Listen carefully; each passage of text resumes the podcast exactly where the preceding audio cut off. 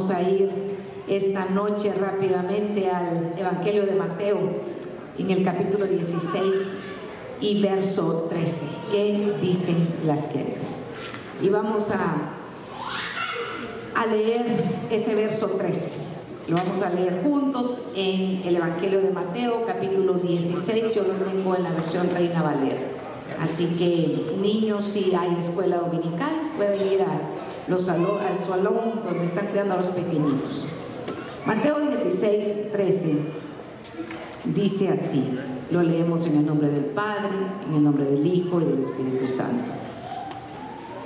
Al llegar a la región de Cesarea de Filipo, Jesús preguntó a sus discípulos, ¿quién dice la gente que es el Hijo del Hombre?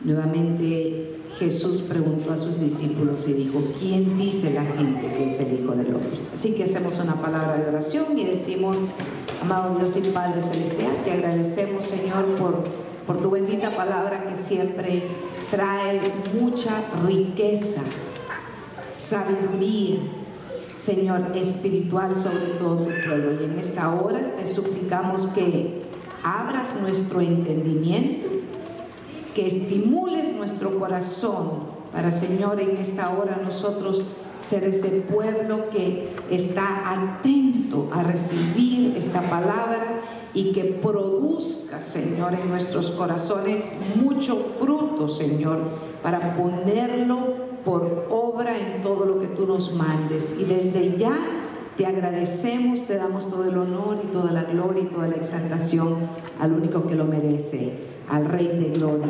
eternamente y para siempre. Y usted y yo decimos, amén y amén.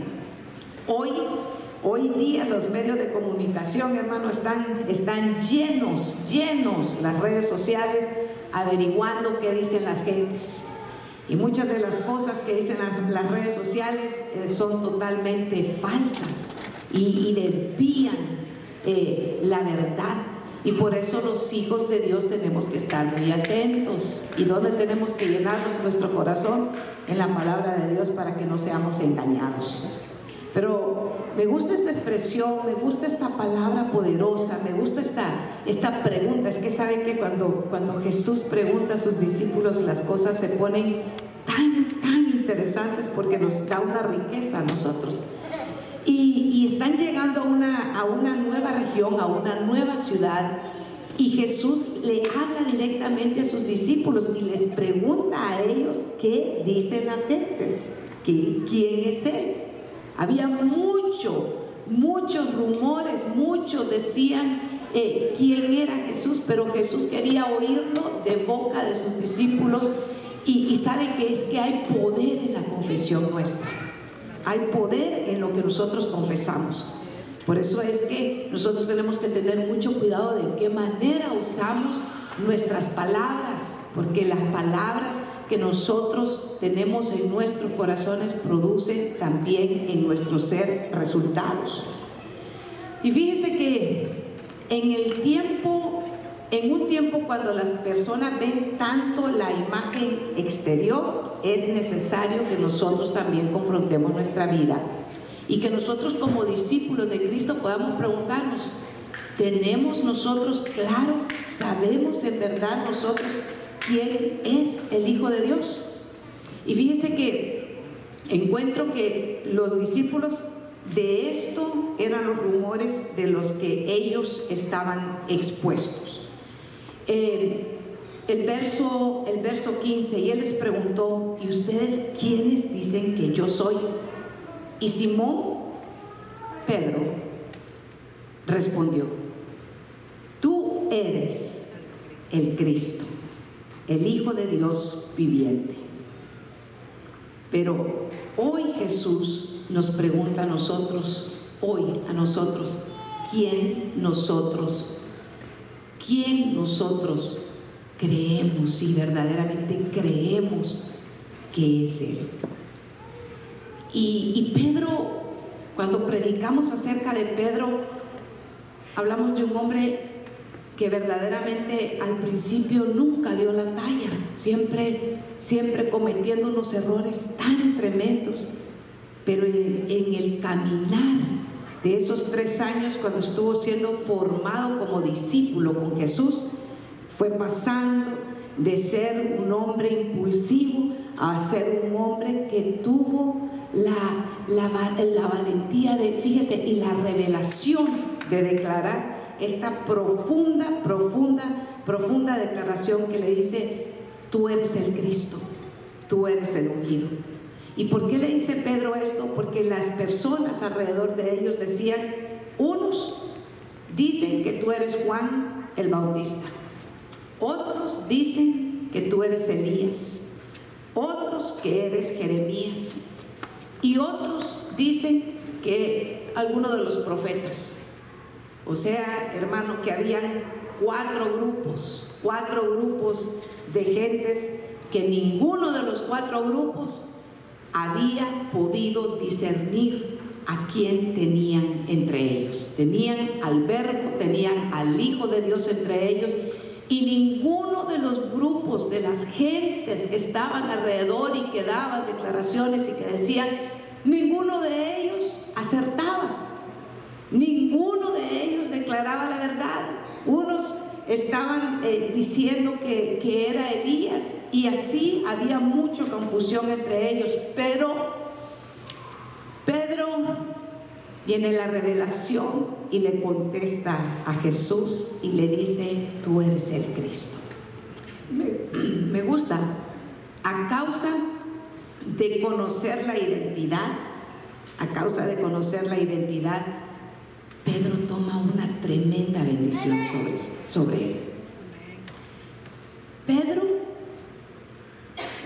representa a los verdaderos creyentes, aquellos que no se conforman con que otros les cuenten acerca de Jesús, sino que aquellos que empiezan a buscar, aquellos que se meten en la profundidad, aquellos que se meten en la intimidad con el Señor y le dicen, Señor, yo quiero que tú me reveles, yo quiero que tú me hables, yo quiero, Señor, que seas tú el que esté hablando directamente a mi corazón, a mi vida, y que me muestres tu verdad. Ese, ese grupo es un grupo muy pequeño, pero que persiste, aún en medio de lo que digan las gentes alrededor, aún cuando las cosas no estén tan bonitas como nosotros quisiéramos.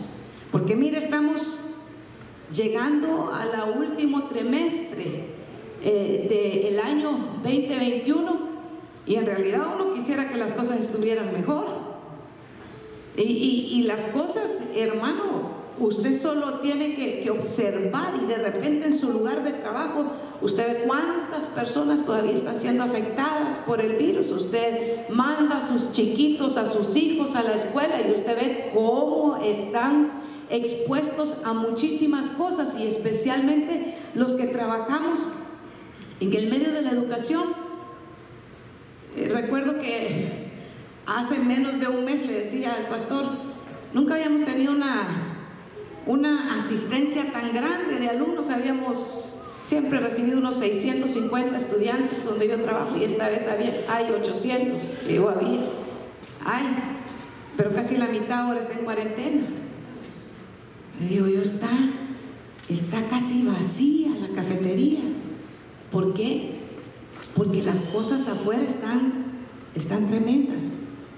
Y nosotros, los hijos del Señor, tenemos que fortalecernos y pedirle al Señor que cada día nosotros estemos, ¿sabe qué? Más firmes, conociendo la revelación, la identidad de aquel al que nosotros servimos, porque es el único que nos va a mantener a nosotros firmes en los tiempos en los que estamos viviendo.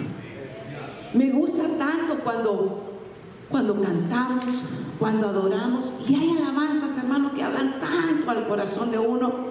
Esta última alabanza que cantaban los muchachos, que dice, diga el ciego, puedo ver por lo que ha hecho Dios en mí. Ese es conocer, ese es tener revelación de lo que Dios está haciendo, de lo que ha hecho y de lo que va a hacer en nosotros. Hoy, hermano, las gentes, las gentes dicen muchas cosas, igual que en el momento en el que el Señor está preguntándole a sus discípulos ¿qué dicen las gentes que, que soy yo? ¿Qué dicen las gentes? De ellos toma la iniciativa. Es que Pedro siempre fue uno de los que tomó iniciativa. ¿Recuerda cuando van en la barca y Jesús viene caminando sobre las aguas hacia, hacia los discípulos? Ninguno de los discípulos se bajó, sino quién? Pedro. Pedro que le dice, manda que yo vaya a ti. Y en realidad que los primeros pasos los da caminando hacia Jesús, hasta que quitó los ojos del Señor y observó lo que estaba sucediendo alrededor de él. Y cuando vio en lo natural lo que estaba sucediendo, hace la oración, creo yo, más cortita que encuentro en la, en la escritura, ¿verdad? Señor, sálvame. Qué lindo, ¿verdad? Y Jesús lo toma y lo salva. Qué hermoso, ¿verdad? Es que nosotros podamos también tomar la iniciativa y de decirle, Señor, sálvame, porque alrededor mío hay muchos que no saben absolutamente quién tú eres. Señor, sálvame. Y para identificarnos, fíjese, Jesús pide, ¿quién dicen ustedes que soy yo? Ahora, para nosotros, para encontrar eh, identificaciones, hermano, hoy hay pasaportes, hoy hay Haití y hasta lo más eh, atrevido, ¿verdad? Lo más avanzado, una prueba de ADN y cosas que revelan nuestra identidad. Pero Jesús le pide a los discípulos que le digan quién, quién dicen ellos que es. Nosotros tenemos que tener claro en nuestro corazón, tiene que venir una revelación. De otra manera no podemos, de otra manera no podemos adorar al Señor porque al Señor se le adora en espíritu y en verdad. Y la verdad es conocer quién es Jesús y que se revele a nuestra vida. Y fíjense que me gusta porque cuando, cuando Pedro declara, cuando Pedro le dice al Señor, tú eres el Cristo, viene lo más poderoso de lo que aquí yo encuentro tanto, me, gozo en saber cómo Jesús le contesta a un pequeño, a un discípulo. El verso 17 le dice, entonces Jesús le dijo, bienaventurado eres Simón, hijo de Jonás, porque no te lo reveló ningún mortal, sino mi Padre que está en los cielos. Y yo te digo que tú eres Pedro, y sobre esta roca edificaré mi iglesia, y las puertas del Hades no prevalecerán. Y, me, me gusta tanto porque en esta contundente declaración, la roca es Cristo. La roca no es Pedro, la roca es Cristo, siempre ha sido Cristo. Y cuando está declarando en, esta porción de las escrituras, eh, el Señor le dice, Simón, hijo de Jonás. Y ese es, su nombre hasta que Jesús se lo cambia y lo, lo, llama eh, Pedro. Pero me gusta tanto porque cuando Jesús está hablando con, con Simón, cuando Él está hablando está, está ya sacando lo que hay en el corazón de Pedro. ¿Qué hay en el corazón de Pedro? Ahora, ¿qué hay en el corazón de nosotros? ¿Qué es lo que nosotros le decimos cuando nos acercamos en oración? Estamos conscientes, tenemos la identidad clara a quién nosotros nos estamos acercando. ¿Cuántas veces hemos escuchado que las gentes se expresan y dicen, es que si Diosito me hace un milagro, es que si Diosito, y empiezan a, minimizar y a cambiar. ¿Sabe por qué las gentes hablan así? Porque no conocen al Dios al que sirven. Porque todavía Así como le dijo Jesús a Pedro, esto no te lo reveló ni carne ni sangre, sino mi Padre que está en los cielos. Para que nosotros tengamos la identidad de a quién nos estamos acercando, solo puede ser revelada a través del Padre sobre nuestra vida. Él es el que nos revela verdaderamente a quién y cómo nos acercamos a Él. Y me, me gusta tanto porque para que nosotros conozcamos y podamos acercarnos a Jesús, tenemos que tener identidad en Dios, tenemos que conocer la identidad de quién es Él y Él y Él verdaderamente nos muestra quiénes somos nosotros, porque, porque Jesús habla con Pedro, Pedro le dice, tú eres el, tú eres el Cristo, pero ¿qué pasa? Jesús le dice a Pedro, tú eres Simón, hijo de quién, de le está revelando la identidad de Pedro y cambia la identidad de Pedro y le dice, ahora tu nombre es Pedro. Y, me gusta tanto porque en las escrituras encontramos ejemplos de algunos que no conocieron nunca su identidad. Y eso, eso hermano, eso daña mucho en, en nuestra sociedad, en el tiempo en el que nosotros estamos viviendo, y no solo a los jóvenes, porque ellos nos dicen, es que estos jóvenes ahora solo pasan adictos al, teléfono, a las redes, y, por eso muchos quieren parecerse a esto, al, otro, y toman la, apariencia de fulano o de mengano. Y, a veces nosotros no nos damos cuenta, los adultos, que, que los jóvenes también están viendo eso en nosotros. Por eso es tan necesario que nosotros conozcamos la identidad que se ha revelado a nuestra vida por el Padre, al Dios al que servimos pero que también nosotros tengamos una identidad con Cristo Jesús, en el cuerpo de Cristo, nosotros tenemos que tener identidad. Y, encuentro uno que siempre me ha, me ha intrigado, le voy a decir, de este personaje del que le voy a hablar esta noche. Me ha intrigado mucho porque es un hombre escogido, es un, es un hombre que se le dio tan honor y, verdaderamente nunca conoció su identidad. Y está en Primera de Samuel, primer libro de Samuel, en el capítulo 28 y verso 8. Primer libro de Samuel, el profeta Samuel. Capítulo 28, versos 7 al 9. Entonces Saúl dijo a sus siervos, buscadme una mujer que sea, ¿cómo dice esa versión? Entonces Saúl dijo a sus criados, buscadme una mujer que tenga espíritu de adivinación, para que yo vaya a ella y por medio de ella pregunte. Y sus criados le respondieron, he aquí hay una mujer en Endor, quien, quien tiene espíritu de adivinación. Yo quiero que pare un momentito porque lo que está sucediendo en este momento es que, es que Saúl no tiene respuesta de parte de Dios de lo que tiene que hacer. Y se turba tanto porque está pasando un proceso bien difícil. Y él tiene que tomar decisiones trascendentales en su vida, si va a la batalla, si no va a la batalla, qué es lo que tiene que hacer. Pero Saúl no sabe qué es lo que tiene que hacer y está desesperado. Está al punto de desesperación que habla con sus servidores, con sus criados, y llega al punto en que él mismo tiene que quebrantar una de las reglas, de las leyes que se le había dado a su pueblo de Israel, de no consultar con adivinos que no hubiera augurero en su pueblo.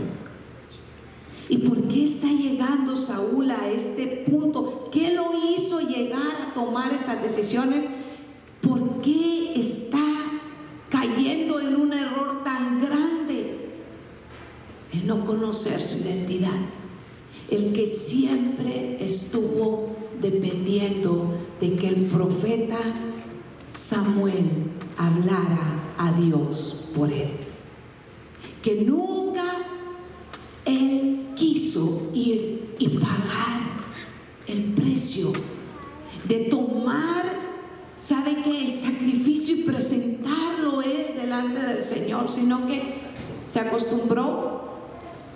Samuel habla por mí delante de Dios y Samuel me dice qué es lo que tengo que hacer y así lo, lo voy a hacer. Y no siempre obedeció lo que el profeta Samuel hacía. Así que en este momento se encuentra al punto de la desesperación. Y es que, mire hermano, yo le he dicho por años y años, las decisiones nunca se toman con el hígado. Las decisiones se toman en intercesión. Las decisiones se toman después de haber clamado al Señor. Y unos dirán, no, es que yo no, el Señor no me responde. No, sí nos responde. Sí nos responde. Lo que pasa es que a veces no queremos escuchar lo que el Señor nos responde. A veces nosotros vamos delante del Señor. ¿Cómo dice la palabra? Dice que presentemos a Él nuestros proyectos y nuestros pensamientos. ¿Qué van a hacer? Afirmados. Pero nosotros le llevamos el proyecto al Señor y le decimos, aquí está mi proyecto y esto es lo que quiero que me concedas. Y nosotros no le estamos diciendo, Señor, aquí está mi proyecto. Examínalo tú. Dime si esto es lo que me conviene. Porque no quiero que sea mi voluntad, sino la tuya. Porque si no viene de ti, Señor, yo no lo voy a tomar. Yo ya le he testificado y le he dicho que a nosotros como pastores nos ponían las cosas ya hechas y nos decían, aquí no van a tener que hacer absolutamente nada, ya solo está de que ustedes prediquen. Y nos quedamos viendo con el pastor. ¿Y cuál es el precio de esto? Ah, nos dijeron que ustedes no van a poder predicar lo que ustedes quieran. Ustedes van a predicar lo que nosotros digamos. Y el pastor y yo dijimos, no, no es así, no funciona así. Y no vamos a darle nada al Señor que no nos cueste.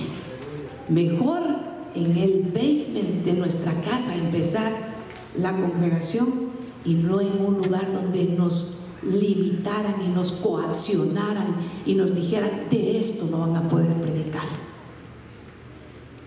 Así que si no viene de parte del Señor, no lo tome. Deje que el Señor se lo confirme. Y Saúl está en el punto en que en su desesperación va y toma decisiones equivocadas. Las decisiones que vamos a tomar en el Señor no se toman en momentos de desesperación, se toman en momentos de oración y ahí es donde Dios te confirma. Hay armas espirituales que el Señor nos ha dejado, el ayuno, la oración, el tiempo en el que nos estamos. ¿Y sabe qué? Esperar en el Señor pacientemente. Pacientemente esperé en Jehová. Y Él escuchó mi voz. Pacientemente.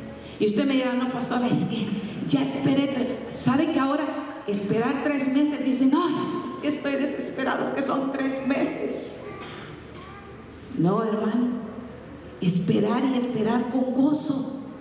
Esperar confiando. Señor, tú eres fiel, tú eres digno, tú eres todopoderoso. Señor, produce en mí, Señor, que, que yo pueda estar esperando, pero con gozo, no en desesperación. Un, tiempo en el que estuve esperando con el pastor una respuesta del Señor y esperamos casi siete años por aquella respuesta. ¿Y qué hacíamos cada, vez que, que, estábamos en ese proceso? Dándole gloria al Señor y seguíamos esperando. Decíamos, Señor, es en el tiempo tuyo, no en el nuestro. El tiempo tuyo, Señor, y así vamos a esperar con gozo. Sea en enfermedad, sea, hermano, la respuesta de un hijo que todavía no llega a los caminos del Señor, pero esperemos con gozo. Primer libro de Crónicas en el capítulo 10, verso 13. Saúl se extravía.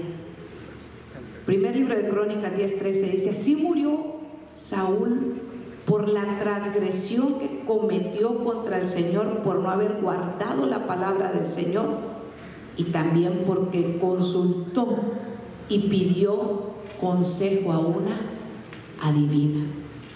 Aún en el momento en que Saúl muere, la escritura declara y detalla ahí que dice que, que Saúl consultó a, una, a un agurero, a un adivino, a un eh, de los, ¿qué podríamos decir en el tiempo actual? Alguien que lee cartas o lee tazas de té o busca en el horóscopo tantas, tantas cosas que hoy en día que tienen cristales, que están tan de moda hoy en día. Pero se toma y se dice en primer libro de Crónicas 10:13 que Saúl murió en su transgresión. Saúl siempre fue un líder inseguro, un líder que no se afirmó en la identidad que tenía en el Señor. Todo lo contrario de lo que el Señor quiere que nosotros seamos.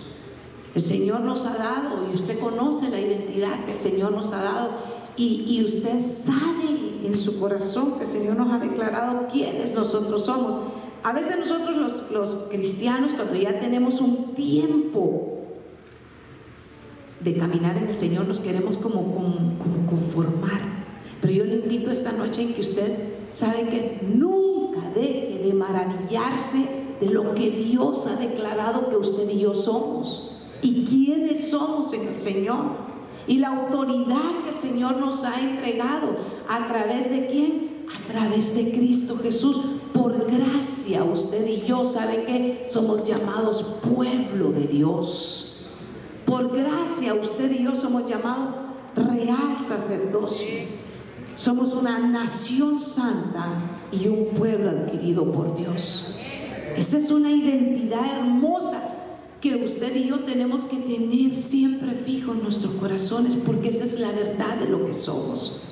Y cuando el enemigo quiere venir y hablarnos algo diferente, usted tiene que tener las armas espirituales en su corazón listas para poderse defender de las artimañas del enemigo. ¿Sabe por qué muchos cristianos y por qué muchos creyentes empiezan con gozo la carrera, pero muchos se desaniman? Porque no se preparan, porque no reconocen que el caminar del creyente es una batalla continua, continua, continua. Y entonces piensan que va a ser el pastor, que va a ser el diácono, que va a ser el anciano, que va a ser el amigo, que va a ser el intercesor, el que va a estar peleando la batalla por ellos. Y le cuento algo, no es así. La batalla que el Señor nos ha dejado que nosotros peleemos, sabe que la pelea Cristo, pero nosotros tenemos que levantarnos y nosotros tenemos que vestirnos todos los días de la armadura. ¿Y cuál es la armadura, hermano? La palabra del Señor. Tenemos que estar listos, listos, preparados. Comparta la palabra y, es hermoso que nosotros sabe que nos reunamos, pero usted tiene que tener lista, lista la palabra del Señor en su corazón para poder pelear su propia batalla. Por eso es que eso es, eso es tan hermoso que nosotros tengamos nuestros, nuestros tiempos eh, eh, en el que tenemos nuestro devocional, pero, pero acostúmbrese a que usted tenga su propio tiempo también. Eh, y, es muy importante. Primer libro de Samuel, capítulo 15. Si te vas al primer libro de Samuel en el capítulo 15, verso creo que estoy en el verso 9, pero Saúl y el pueblo perdonaron a Agag y a lo mejor de las ovejas y de los bueyes de los animales engordados. Y el verso, el verso 17 dice, y Samuel dijo, no es verdad que aunque eras pequeño en tus propios ojos, fuiste nombrado jefe de las tribus de Israel y el Señor te ungió como rey de Israel. Y le dijo,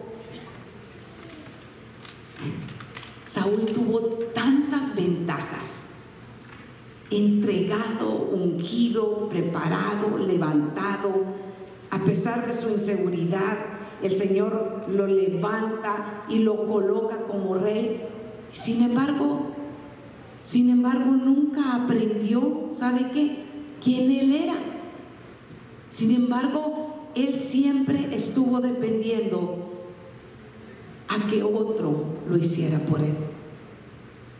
Ese no debe de ser nuestro caminar. Debe de ser el caminar de que nosotros mismos tenemos que aprender a levantarnos. Me encanta tanto ese verso, ese verso 13 del primer libro de Samuel, ahí donde usted está, pero verso, capítulo 15, verso 13. Entonces Samuel vino a Saúl y Samuel y Saúl le dijo, bendito seas del Señor, he cumplido el mandamiento del Señor. Pero Samuel le dijo, ¿qué es este balido de ovejas en mis oídos y el mugido de bueyes que oigo? Y Saúl respondió, las han traído los amalecitas, porque el pueblo perdonó lo mejor de las ovejas y de los bueyes para sacrificarlo al Señor tu Dios. Pero lo demás lo destruimos por completo. Samuel llega al campamento, la orden que se le ha entregado no la ha cumplido y empieza a justificarse. ¿Ha conocido usted personas que se les encuentra en la falta y nunca reconocen su error? ¿Ha, conocido usted que oyeron el mensaje del, del domingo y dijeron gloria al Señor, pero el día lunes se enfrentan a una circunstancia que el Señor mismo les ha mostrado en la escritura. Y dicen, no es que a mí nadie me dijo. Y lo han escuchado en la palabra del Señor, lo han escuchado en el mensaje, pero no lo toman y no toman responsabilidad. Saúl era un clásico personaje que nunca tomó responsabilidad de sus acciones. Y es que sabe que en Cristo Jesús, el Señor perdona nuestros pecados, pero la responsabilidad de nuestras acciones vamos a tener que enfrentarlas.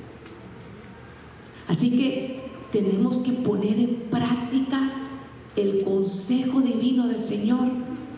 Cuando, cuando el Señor a través de su palabra, y, aquí le voy a dar una que, que yo sé que muchos de los jóvenes y no tan jóvenes, dicen, ay, es que yo no sé qué es lo que quiere decir el pastor o la pastora cuando predican de jóvenes, huyan de las pasiones juveniles. Dicen, pero ¿qué será eso de huir de las pasiones? ¿De qué pasiones estará hablando el pastor? Y entonces se les presentan situaciones inmorales, situaciones de fornicación, de vivir con, la chava o con el chavo, porque aquí en esta tierra, hermano, en estas naciones desarrolladas, el asunto es de que se tienen que eh, conocer, entre comillas, ¿verdad? Antes de casarse, para ver si son compatibles, dicen ellos, ¿verdad? Y la palabra del Señor dice que a eso se le llama con fornicación. Entonces, los muchachos dicen, no, eso es eh, eh, conocerse y es que ustedes están desfasados, están como, como eso no, no, no entienden que ahora en el tiempo moderno es así. No, ese es un principio de Dios y los principios no cambian. Los principios del Señor permanecen y los principios de Dios son para beneficio nuestro. El principio de Dios es obediencia. Así como le he dicho, que el Señor deja esos principios para beneficiarnos a nosotros. La obediencia produce en nosotros bendición. Pero dicen, ay, es que... Y luego el pastor lo está predicando el día viernes o el día domingo y lo enseña en, las clases. Y luego ellos en, la semana se enredan en ese tipo de circunstancias. Luego sale una, una situación de un embarazo no deseado y se producen grandes circunstancias familiares, grandes líos. Pero ellos dicen, no, es que a mí nadie me dijo. Sí le dijo. Si el Señor sí le habló, lo que pasa que de repente estaba texteando a la hora de que estaba el mensaje. O de repente en ese momento estaba pensando qué es lo que iba a salir de, que tenían. Eh, tenía una actividad después de la iglesia y estaba aquí en cuerpo, pero su espíritu, su alma no estaba aquí. Andaba volando, andaba lejos de acá y no quiso escuchar. Y no quiso escuchar no puso su corazón en el mensaje, no puso su corazón en la enseñanza. Mi hermano, no es tanto quien enseña, sino lo que enseña. Si es el principio y si es la palabra de Dios, va a producir vida en nosotros. Una, en, en esta porción dice que, que Saúl se está justificando y le dice, no, no, no, es que el pueblo, el pueblo lo perdonó, perdonó lo mejor. Porque eh, es que eso no se podía sacrificar porque estaba tan bonito, tan bonito. Es que, pastor, ¿cómo voy a dejar pasar esta oportunidad si viera qué muchacha tan linda la que me ha hecho caso? Sí. Y entonces el pastor, y ella ¿Es creyente? No, pero eso es lo de menos. Ella se va a convertir al Señor. Ya va a ver, yo la voy a traer. Goodbye. Chao. Adiós. Se perdió el servidor. Porque sí se convirtió, pero se convirtió para mal, porque lo sacó del servicio de la casa del Señor. Y, y saben que no solo es el servicio, sino que lo sacó del caminar y de la comunión con Dios. ¿Por qué? Porque solo vio lo externo. Por eso es que el Señor le dice también al pueblo, es que yo no veo lo de afuera, yo veo lo que hay dentro del corazón. Por eso es que al Señor no lo podemos engañar. Pero ¿qué pasa con los, los jóvenes? Es que pastores, que viera qué linda que es y nunca ven más allá de los atributos físicos. Y le voy a contar algo, los atributos físicos pasan, pero los principios que tenga esa mujer o ese hombre de Dios van a permanecer aunque el hombre exterior se vaya desgastando. Y yo sé que no es, no es muy popular el mensaje porque lo que queremos oír es, es que es linda, pastor es que es guapísimo, pastor, si usted supiera, pastor. Y le digo, no, mejor no quiero saber. No me, no me conviene saber. Pero este tiempo, ¿qué dicen las gentes? ¿Qué están diciendo las gentes? Es que se parece a la fulanita. Es que mirase y empiezan ¿No es cierto que hay tantas comparaciones en las, en las redes sociales? Que si quiere parecerse a esta, que si quiere parecerse a lo otro. ¿Por qué no buscamos parecernos a Cristo? ¿Por qué no buscamos en realidad decir, yo quiero parecer? Y fue, y fue terrible, la caída de Saúl fue terrible. ¿Por qué? Porque él él estaba pendiente de lo que decían las gentes. ¿Qué decía el pueblo? Le decía a, Saúl a los criados, no, que salves lo más bonito. Entonces dijo Saúl, salvemos lo más bonito, apartémoslo porque está hermoso, porque qué desperdicio va a ser esto si nosotros lo erradicamos. ¿Cuál fue la orden del Señor? Quita todo. Y es que a veces somos así nosotros. Señor, yo te doy todo, pero esta área financiera, no, ahí no se puede. Señor, yo te doy todo, pero en esta área no, Señor, porque es que esta área, esta área, yo me, me gozo tanto. Sabe que a veces nos es muy fácil, a veces para algunos, entregar lo financiero, pero no el tiempo. El tiempo no. Son de los que mira, eh, yo mando mi ofrenda y decirle al Señor que lo amo mucho, pero yo estoy ocupado. Y así no funciona. Porque el Señor pide nuestro corazón. Es que sabe que es hermoso cuando nosotros dejamos y usted, ustedes los que están casados me van a decir amén, porque cuando usted le, eh, tiene un tiempo con sus hijos o con su familia, no, y si esa familia tiene a Cristo como el centro, hermano, no es tanto el banquete que tengan al frente, sino el tiempo que se están deleitando, el tiempo que están teniendo comunión entre ellos, el tiempo en el que se acercan al Señor, el tiempo en que la familia se está preparando y está saliendo y le dice uno al otro, apurate porque ya es la hora, mirábamos para la iglesia y en ese momento usted se está deleitando porque usted está viendo salir a cada uno de los de su familia y está diciendo, vamos a ir a adorar al Señor. Qué hermoso, hermano. Qué hermoso. Pero, pero cuando nosotros no entregamos nuestro tiempo al Señor, somos de los que decimos como Saúl, te doy Señor, pero esta área no. Y es que Dios sabe que nos busca totalmente, todo, todo lo que hay dentro de nuestro ser. Me gusta mucho que usted sabe perfectamente que el, trato con adivinos, con medium, con, con horóscopos y todo eso no es, no es algo que el Señor se deleite para nuestra vida, porque es estar buscando las suertes, es estar averiguando qué es lo que va a pasarnos. Y usted sabe que el Señor dice en su palabra que nuestra suerte está echada en Él. Así que nosotros no dependemos de la suerte, nosotros dependemos de la gracia y del favor y de la misericordia de Dios sobre nuestra vida.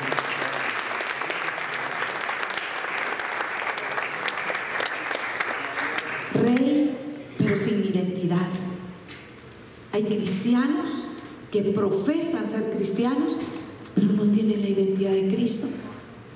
Pero profesan, ellos dicen, eh, y usted no es cristiano, pero usted nunca los va a ver que tienen el deseo ni de servir, ni de adorar. Está la hora de la, de la alabanza, y están indiferentes. Y están, esto no, les da lo mismo. Pero cuando hay un creyente, un verdadero creyente, hermano, adora, glorifica, exalta, sabe que es día de, de casa de refugio y se goza porque es el tiempo en el que va a compartir. Sabe que es el día viernes y, hay servicio y está expectante y está diciendo, hoy es el día. Hoy voy a ir a escuchar la palabra y no solo voy a ir a escuchar, sino que hoy voy a ir a adorar al Señor. Porque la primera ofrenda que el Señor busca de nosotros es nuestra adoración. Pues es que yo, yo hay muchas cosas que yo no entiendo, yo se las tengo que insistir al Señor y yo le digo, Señor, enséñame, explícame. Y yo me le, digo, Señor, es que yo no comprendo cómo poder ser creyente y no aparecerse en la casa del Señor nunca. ¿Cómo, cómo decir yo, yo amo a Cristo, pero no servirlo? Porque el Señor tu Dios adorarás y a Él servirás. Porque cuando estamos sirviendo al Señor hay un deleite en nuestro corazón, hermano. Porque conocemos la identidad de quien servimos. Porque nunca tenemos la idea de que estamos sirviendo al hombre, sino que estamos sirviendo a Dios. Y cuando usted tiene la idea y tiene la revelación de que es a Dios al que sirve, usted se llena de gozo porque dice, Señor, esto, sí, esto lo hago con yo a veces, hermano, vengo aquí, estoy aquí en la casa del Señor y de repente tenemos eh, eh, enseñanzas y qué sé yo, y se le llegan a uno a las 3 o 4 de la tarde y de repente salgo y encuentro que aquí andan unos hermanos que no están en la reunión y están haciendo algo. Y yo digo, ¿no te has ido, hijo? ¿O hija? ¿No te has ido? No, es que había que... Yo digo, este hay que sacarlo, pero arrastrado de la casa del Señor. Digo yo, no, qué deleite, qué hermoso. Qué hermoso, porque ¿sabe qué? están complacidos porque han tenido la revelación que no se lo dio carne y sangre, sino que se la dio el Padre Celestial. Y saben que es a Cristo el que están sirviendo, que es a Él el que están adorando. A veces están en el tiempo de, la, de las eh, prácticas y estoy mirando y, los grupos de alabanza y están y dicen otra vez y otra vez y yo ya los años me alcanzan y digo y otra vez, digo yo no, no será que mañana yo no, es que hay que, hay que perfeccionarlo, pastor, hay que seguir y, digo yo, yo pongo, pues démosle, pues démosle, ¿verdad? Pero, pero digo yo, estos sí tienen aguante. Pero qué hermoso, ¿sabe por qué? Porque no lo están haciendo obligado, sino porque se están deleitando, hermano. Yo, yo hay cosas que no entiendo. Aquí voy a decirle a usted, me promete que no se enoja. Y si se enoja, no se preocupe, porque el día domingo hay fiesta, hermano, y hay santa cena, y nos vamos a gozar, y nos vamos a alegrar, y usted me va a perdonar. Pero es que yo no entiendo cómo hay unos hermanos. Miren, aquí en este lugar donde vivimos, bendita tierra, diga bendita Señor esta tierra. Pero viene la temporada del fútbol americano, hermano. Y ahí como por noviembre hace un frío tan hermoso, hermano. Hermoso. Y cae nieve, hermano, y aguantan tres, cuatro horas viendo el partido de fútbol americano y usted lo va a ver, porque tienen un su reloj en ese, fútbol, hermano, que en vez de para adelante va para atrás. Y yo le digo, yo, hijo, pero ¿para dónde va a avanzar ese reloj? Porque yo ya me estoy durmiendo y ese partido no avanza. Hermano, y yo lo veo, pero con aquel friazo de 30, 20 grados, y ellos están deleitándose en el partido de fútbol. Y a veces digo yo, media hora, 45 minutos alabando al Señor y solo volteo a ver y hay unos que ya están. No, a ver a qué hora se calla Wilson y Hanna y Miguelito, porque ya. Y digo yo, y aquí con calefacción. Y aquellos están allá en el partido de fútbol americano y a veces pasa con el fútbol soccer también, hermano, le cuento. No, pastora, con ese no se meta. Mm. El que nosotros llamamos fútbol piedra, hermano, es que va a jugar el fulanito y el menganito. Y cruzan medio país para irlo a ver. No, no, no, no, no, pastora, de eso no hable. Sí, hablo. Sí, sí, Señor, ayúdanos a que nos deleitemos y aprendamos a gozarnos y aprendamos a deleitarnos en tu presencia y que podamos levantar nuestras manos y podamos tomar la libertad que el Señor nos ha dado Señor, aquí vengo a adorarte.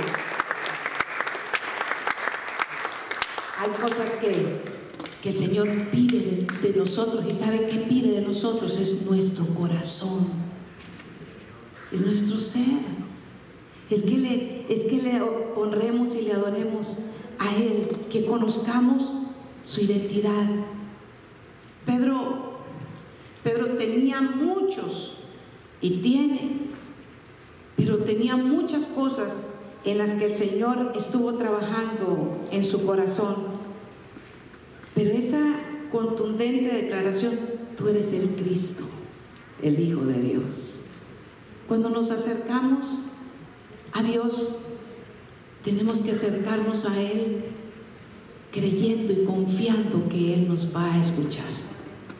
Dice, dice su palabra que Él da galardón a aquellos que se acercan confiadamente delante de Él. A veces lo que tenemos, hermanos, que hacer es sacar de nuestro corazón tanta ansiedad y tanta ruido que nos ha metido el mundo y aprender a deleitarnos en el Señor. Aprender a quedarnos, ¿sabe qué?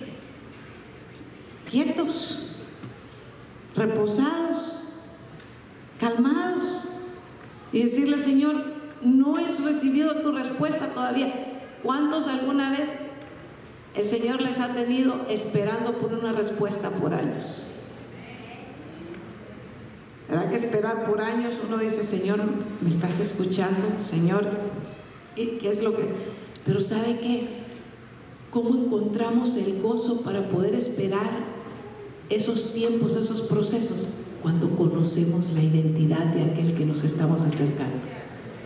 Cuando decimos, Señor, tú eres, tú eres el Dios omnipotente, tú sabes cuándo viene mi respuesta. ¿Cuándo viene mi respuesta? ¿Cómo poder conocer qué dice la gente? ¿Qué dice la gente ahora? ¿Qué dice la gente? Es que tú eres religioso, por eso vas el miércoles y por eso vas el domingo y por eso vas el sábado y por eso te reúnes el miércoles y algunos que van el martes y otros van hasta el jueves y algunos toda, toda la semana, porque toda la semana en realidad hay palabra del Señor en uno de los puntos de la ciudad, la palabra se está dando. ¿Y la qué dice la gente? Eres un religioso. La gente puede decir, sabe que muchísimas cosas, pero ¿sabe qué es el punto de esta noche? Que no nos estorbe lo que diga la gente, que nuestro pensamiento no se inquiete y no se, y no se ponga enojado por lo que diga la gente, porque a Jesús no le estorbó que dijeran, unos dicen que eres Juan, otros dicen que eres Elías, otros dicen que eres Jeremías, otros dicen que eran los profetas. Fíjense que Jesús no se estorbó por eso. No se empezó a, levantar un argumento. No soy Elías. No, dice ahí que él, argumentó que no era Juan el Bautista. ¿Sabe por qué? Porque no era. Porque él conocía quién era. Porque él supo siempre que él es el Hijo de Dios. Cuando nosotros conocemos quién dice Dios que nosotros somos. Hermano, ¿alguna vez usted ha estado cerca de chismosos? No sé ni quiénes son esos, pastora. ¿Ha conocido gente chismosa, de gente que, que habla cosas que usted dice, de verdad, así es? están hablando de la vida suya y usted, y eso dije, que ni cuenta me daba yo que eso estaba pasando en mi vida, pero es bueno que este vocero lo conoce, ¿verdad? Y uno a veces se quiere como, como defender. Y te voy a decir, y que esto y lo otro. Hermano, cuando usted sabe y conoce quién es el que lo defiende, fíjese que usted calla. Porque dice el Señor, mía es la venganza yo pagaré. Quédense quietos. Y cuando usted se queda quieto, deja que Dios trabaje y deja que Dios lo defienda a usted. Y cuando Dios lo defiende a usted, hermano, usted no tiene que estar perdiendo la paz por lo que diga la gente. Yo no sé si esta semana alguien le quitó, le robó o le intentó robar la paz por algo que dijeron que no era cierto. Pero ¿sabe qué? Si Dios le ha dicho, si Dios a usted le ha revelado su identidad, no se moleste por lo que digan las gentes. Ay, ya va otra vez para la iglesia. Si el Señor nada está haciendo en él, para nada va a la iglesia. Deje lo que se diga la gente. Deje. Usted sabe que Dios está trabajando en su vida. Usted sabe que Dios, cuando usted viene, está dándole una palabra que lo levanta, que lo afirma, que lo ayuda a madurar espiritualmente y que usted cada día va fortaleciendo en el Señor. Entonces deje que la gente diga lo que quiera decir. Porque Jesús nos estorbó porque otros dijeran lo que Él no era, porque Él sabía quién era. Conocemos quiénes somos nosotros verdaderamente Dios. Y conoce usted al Dios al que usted sirve. Conoce que Él es el Hijo de Dios. Conoce que Él es el camino, que Él es la verdad y que Él es la vida. Y dice que nadie va al Padre si no es a través de Él. ¿Conoce usted? ¿Conoce usted esa verdad? la, le ha sido revelada por el Padre esa verdad. Porque si, el mundo sabe que le va a querer robar la paz, pero si usted tiene esa revelación, esa verdad en su corazón, a usted no le importa lo que el mundo diga, a usted le importa lo que Dios ha dicho que usted es.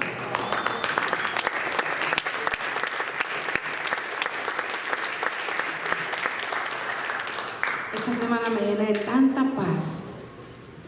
Yo dije, Señor, en tú Eres tú el que nos defiende. Eres tú el que te levantas por nosotros. El gozo de venir y algunos dirán, qué pérdida de tiempo. Hermano amado, yo quiero decirle, este es el mejor tiempo que usted y yo podemos invertir.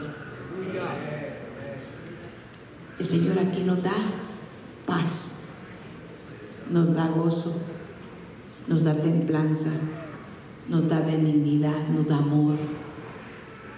Y sabe qué?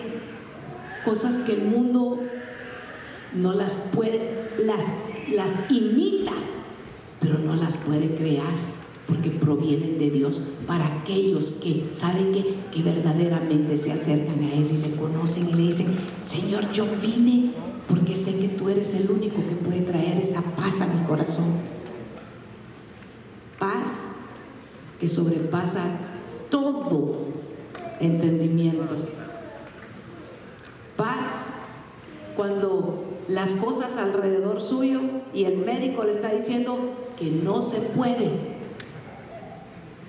¿Alguna vez usted ha llegado donde el médico y ha tenido una semana que el médico le ha dicho, esto es de muerte, esto no tiene curación, esto no tiene otro remedio.